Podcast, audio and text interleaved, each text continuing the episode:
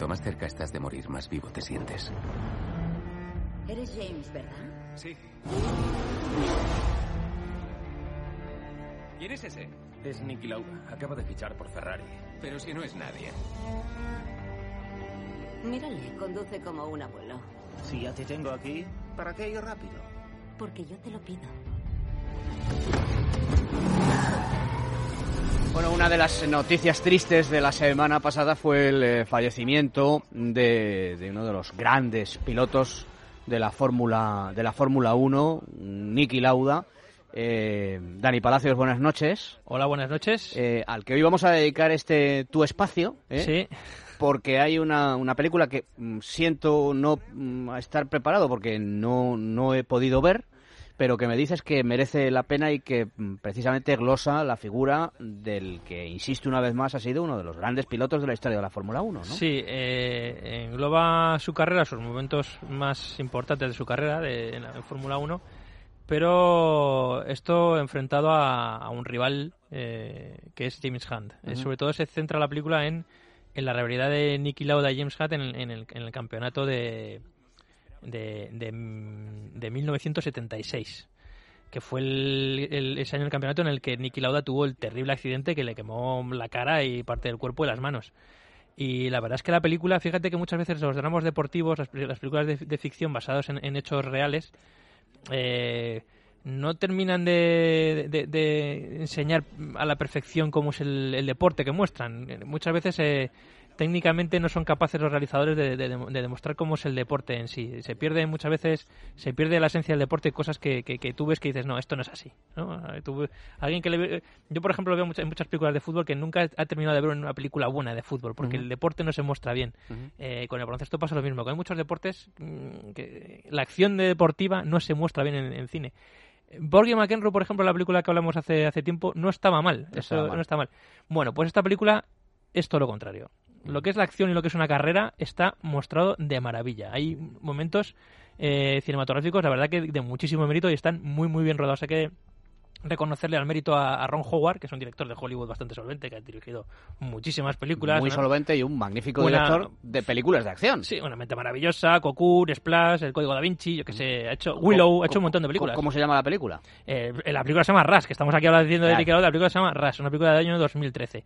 Le encargaron este, este, fue una especie de encargo y dijo, bueno, pues sí, la voy a hacer, no está mal. Porque ya sabes que los americanos en la Fórmula 1 tampoco les va mucho, no, No. es una, ellos tienen su, su propia competición. Indianápolis y eso. Sí, pero, pero, pero la Fórmula 1 no. Entonces, eh, a medida que fue indagando en la historia de, de estos dos personajes, de Nicky Lauda y James Hunt, vio que había una, una historia, un drama ahí importante. Y luego, una vez que contra- eh, eh, eh, contó con la dirección de fotografía de Anthony Todd Mantle, y vio las posibilidades que daba este director de fotografía de rodar las carreras con- visualmente mm, de manera muy, muy, muy fina y que daba que y, y esas escen- eh, lo que conseguía es que esas escenas de, de acción fuesen lo más reales posible y dijo, ojo que aquí tengo una buena película y creo que vamos a triunfar. Y luego lo siguiente fue, eh, claro, el casting.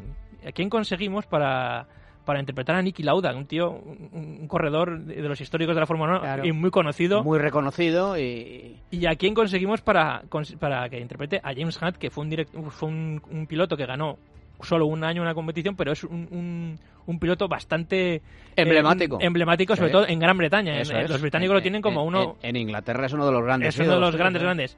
Y entonces, eh, uno de los guionistas le propuso, eh, dentro de los cuatro nombres que le dio a Ron Howard, le dijo, yo creo que Nicky Lauda lo tenía que hacer Daniel Brühl, el actor alemán de origen español, que bueno, un actor que estaba en auge, llevamos mucho, llevamos tiempo haciendo buenas películas. Y dijo, es, y es muy buen actor. y es muy buen actor y dijo, yo creo que él puede, a veces de estos actores que les gusta meterse en la piel de...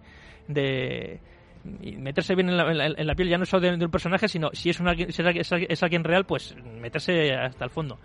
Eh, Daniel Brühl consiguió eh, una cita con, con Nicky Lauda. Consiguió conocer a Nicky Lauda en persona y un- en unos making ofs que he visto de esta película, eh, de- eh, Daniel Brühl lo cuenta de manera muy divertida y bueno, dice, al final conseguí eh, conocer a, a Nicky Lauda, me invitó a su casa y cuando hablé con él por teléfono me dijo, no te traigas un- mucha maleta. Y le dijo, ¿por qué? Y dice, porque si no me caes bien te vas a ir pronto. que esto te demuestra muy bien cuál- cómo era la personalidad de Nicky Lauda, que era un tío muy frío, muy seco, que iba a lo, a lo- a lo que quería y se dejaba de tonterías. Es decir, él era un profesional absolutamente para todo. No le gustaba perder el tiempo. Todo lo contrario a que James Hunt, que le gustaba vivir la vida. Él estaba siempre rodeado de gente, era un tío simpático, era un playboy, se acostaba con todo lo que se movía, se fumaba... Era el Vitas Gerulaitis de esta historia, ¿no? Efectivamente, un Vitor Lloretes, pero todavía peor. Todavía peor porque incluso se acostaba con las mujeres de los pilotos de, de la competición. O sea, con en la película empieza presentando el personaje cuando él es piloto de Fórmula 3, que él acude a unas emergencias de un hospital y acaba y, y viene hecho un zorro lleno de heridas y dices, ¿qué, ha- qué ha pasado? Y dice, "Te- he tenido un accidente. Y claro, pero también todo el mundo piensa que ha sido porque se ha pegado un trompazo con el coche. Y dice, ¿qué le ha pasado? Dice, una, la mujer de un compañero. que se había cortado con la mujer del compañero y el piloto le había, el, el piloto le había dado, le había dado leches. Bueno, pues para interpretar a Chris Hemsworth, o sea, para a James Hunt contaron con Chris Hemsworth, que es el, el que hace de Thor en Los Vengadores y las películas de Marvel, el que está, el que está casado con el, con el Zapataki. Que no es, eh, al margen, al margen de, de- de tener...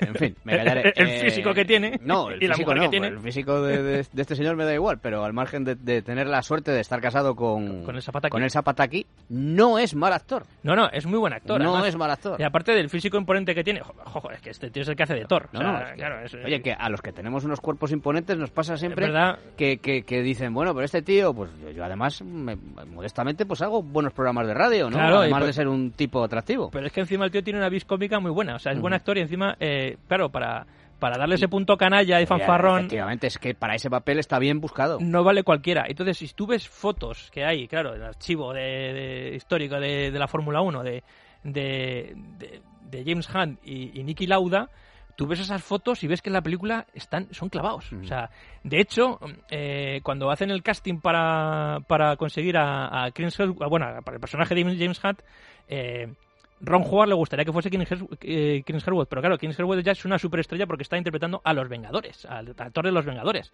Entonces a él le pasan el guion y dice, no, no, me interesa. Lo que pasa que, claro, está para hacer de, Thor, está súper cuadrado, está súper cachas y tiene que adelgazar. Pero, por lo visto, a la- le, le- le- miden y todo para que sea más o menos, físicamente parecido y, y da la casualidad que es, mide exactamente lo mismo que medía James Hunt. Es decir, es rubio, con ojos azules, guapo y encima es igual de estatura. Solo tuvo que adelgazar y como no tenía tiempo para hacer ninguna prueba de casting nada, él se grabó con el móvil, eh, citando unas, unas líneas del, del guion. Ron Howard dijo, este tío tiene Es que ser, este. sin ninguna y- duda. y además eh, casa perfectamente porque está muy bien hecho el casting, eh, por lo que me cuentas. ¿eh? Ahora ya me- me- no me queda otra que ver la Tienes que película. ver la película, te va a gustar mucho. Daniel Brühl tiene también esa mm, mm, capacidad para dotar a sus papeles de, de cierto personaje atormentado, ¿no? Es decir, un Sí. tipo con vida interior, ¿no? Sí, sí, sí. o sea, sí. que es un poco lo que aparentemente no tenía tanto James Hunt, que probablemente fuera, fuera falso porque los clichés eh, casi siempre lo sí, son. no, ¿no? Tiene, tiene su vida atormentada, por supuesto, Claro, pero, claro. Pero el que se le veía más un tío más huraño, más introvertido y como más acomplejado y con más, pues eso, con más mundo interior y más, más problemas es Nicky Lauda, que no, físicamente no era un tío... eh, Claro, no, pero que no digo un que, que- Daniel eh, eh, Brühl también sabe hacer muy bien Claro. esos personajes porque él da también ese... ese- Era, era sin ninguna duda el mejor para interpretarlo porque físicamente podía dar el papel. Eh, es alemán, o sea, que decir que el acento alemán austríaco lo podría eh, imitar a la perfección, pero es que encima el tío tiene una- un don increíble de Daniel Brühl que es imitar las voces. Entonces, hubo momentos cuando los familiares de Nicky Lauda vieron la película, pensaron que la voz que utilizaban, ah, la voz que, que utilizaba la de- la de Lauda. eh, eh, Daniel Brühl era una voz doblada de Nicky Lauda y no, resulta que Daniel Brühl a, a- a base de que al final caerle bien a Nicky Lauda y convivir bastante con él, consiguió imitar su voz perfectamente. Estuvo durante muchísimo tiempo conviviendo con él para hacer la película. Se lo llevó al premio de Interlagos, estuvo invitado de, de, de Nicky Lauda. Es más, cuentan que antes de, de muchas escenas, que Nicky Lauda a la hora de ver la película dijo que estaba bastante de acuerdo con lo, con lo que se contaba en la película, que es decir, que tiene su parte de ficción, pero que el 80% de lo que se cuenta en la película es real. Es decir, que normalmente estas películas tienen muchísimo de ficción y la realidad se secciona a cuatro datos. No, aquí la película es bastante real y cuentan que Daniel Brühl a la hora de, afrontar varias escenas, antes de empezar a rodar, llamaba por teléfono a Nicky Lauda, que tenía su acceso directo en el móvil, para decirle, oye, Nicky, voy a interpretar esto, ¿cómo lo hago? Y Nicky Lauda le aconsejaba desde el otro lado del teléfono a la hora de, de interpretar eh, eso- esos momentos con- eh, concretos. O sea, una película que, que está bien y encima se ciñe bastante a la realidad. Y luego encima nos muestra a dos personajes totalmente antagónicos, como Boric McEnroe. Uno Eso- muy extrovertido, Sí. muy y el otro un metódico, un loco de la técnica, un, es un, un tío que gracias a sus conocimientos de ingeniería, porque le gustaban muchísimo los coches, consiguió que todos los coches que cogía fuesen mejores, es decir, eso, eso es así, o sea, eh, Fer- él cuando lo ficha Ferrari, sin- mm, gracias a un compañero que había tenido en, en- en- en- en otra casa que se llama BMR, el compañero que le ficharon antes que él para ir a Ferrari, él dijo, no, no, a mí me ficháis, pero tiene que venir conmigo Niki Lauda, que Niki Lauda va a ser el que va a mejorar el coche. Llega Ferrari, llega ya a Italia a hacer las pruebas con el coche y según está haciendo las pruebas con el coche le dice, este coche es una mierda. Se lo dice, porque Niki Lauda era así.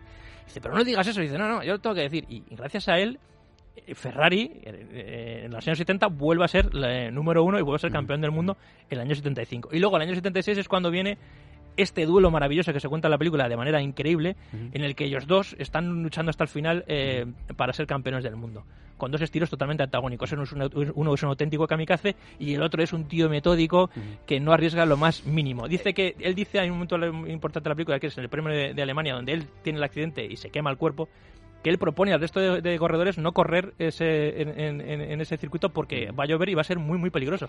Hay que recordar que en los, 70 en los años 70 eh, había muertes cada, cada No he- no- campeonato. no, ahora que estás haciendo referencia a esa escena, no he visto la película, pero sí he visto esa escena. ¿eh? Y pasé de largo por la película que prometo ver. Porque además es verdad que en el cine funciona como, eh, muy bien eso de eh, oponer dos personalidades tan opuestas, ¿no? Hmm. Y al final, cuando tú dices, es verdad, ¿de qué está hablando esta película? ¿Está hablando de Fórmula 1? Pues no. ¿De qué está hablando Cinderella, Cinderella Man? ¿Está hablando de boxeo? ¿Toros Salvajes está hablando de boxeo? No. no. No está hablando, está hablando también de boxeo, pero en el fondo Cinderella Man de lo que, de está hablando, está hablando del drama, Sí, eh, de, la, de la crisis de los años 20, de cómo un hombre tiene que eh, casi a la fuerza subir al ring para eh, dar leche a sus hijos por la Sí. noche. Es de lo que está hablando en realidad y luego también habla de boxeo. Pues esto también sucede eso, ¿no? Al final, habla- o sea, al final lo que se habla realmente es de la vida, de, De la cómo, vida. de cómo afrontar la vida. Eso cómo- es. Distintas maneras de, de afrontar la vida. Uno, mm, disfrutándola a tope, o sea, hasta el Mm. último segundo. Así le pasó a James Hutt, que se murió con 45 años de un infarto, de un infarto porque le exprimió hasta, vamos, todo en muy poco tiempo.